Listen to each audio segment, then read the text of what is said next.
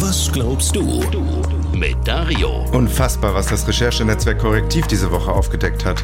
Rechtsextreme und rechte Politiker und Unternehmer haben sich zu einem Geheimtreffen zusammengefunden. Dort sollen sie einen rassistischen Masterplan zur Vertreibung von Ausländern und Deutschen mit Migrationshintergrund besprochen haben. Mit dabei war auch der AfD-Fraktionsvorsitzende im Landtag von Sachsen-Anhalt. Das passiert gerade in einer Zeit, in der wieder über ein Verbot der AfD diskutiert wird. In einer Zeit, in der diese zumindest in Thüringen, Sachsen-Anhalt und Sachsen rechtsextreme Partei immer höhere Umfragewerte erhält. Auch darüber soll bei dem Treffen gesprochen worden sein, wie man das Meinungsklima ändern, also die Bevölkerung aufstacheln, Wahlen anzweifeln, das Verfassungsgericht diskreditieren und eine rechte Regierung unterstützen könnte. Was wäre, wenn die AfD bald an die Macht kommt? Die würden dann wohl versuchen, diese Pläne umzusetzen.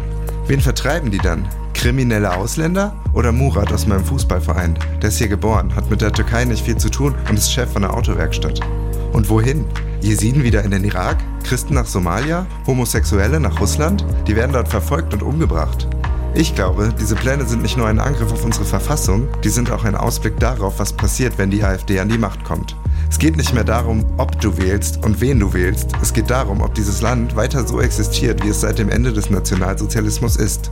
Nicht perfekt, aber demokratisch. Was glaubst du? Was glaubst du? Evangelisch for You auf 89.0 RTL.